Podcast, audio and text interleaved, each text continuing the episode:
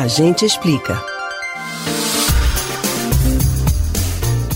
Quando o assunto é a vacina contra o novo coronavírus, as palavras eficácia e efetividade são bastante utilizadas. Não confundir o que elas significam é fundamental para compreender o andamento das vacinas. Você sabe diferenciar cada uma dessas palavras? Sabe como é feito o cálculo que determina a taxa de eficácia de uma vacina? Tire de uma vez por todas as dúvidas sobre esse assunto no Agente Explica de hoje.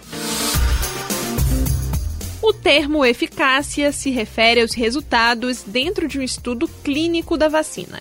Nestes estudos, os voluntários têm um acompanhamento para verificar se a vacina protegeu mais quem recebeu a própria vacina ou um placebo, ou seja, um falso medicamento. Caso os voluntários que receberam a vacina apresentem resultados promissores, significa dizer que foi constatada a eficácia da vacina.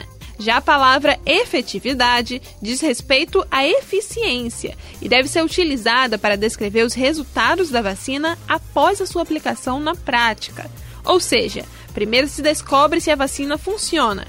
Caso sim, ela é eficaz. Depois se calcula o tanto que a vacina protege, ou seja, checa-se a efetividade ou até mesmo a porcentagem da eficácia. Mas como esse cálculo é feito e o que ele significa? Quando se diz que uma vacina tem 90% de eficácia, por exemplo, significa dizer que 90 a cada 100 vacinados ficam protegidos contra a doença. De acordo com a Agência Nacional de Vigilância Sanitária, Anvisa, o padrão para aprovação de uma vacina é de que a eficácia seja mínima de 70%.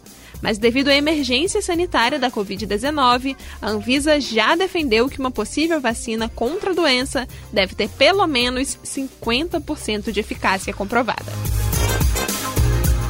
Você pode ouvir novamente o conteúdo do Agente Explica no site da Rádio Jornal ou nos principais aplicativos de podcast: Spotify, Deezer, Google e Apple Podcasts.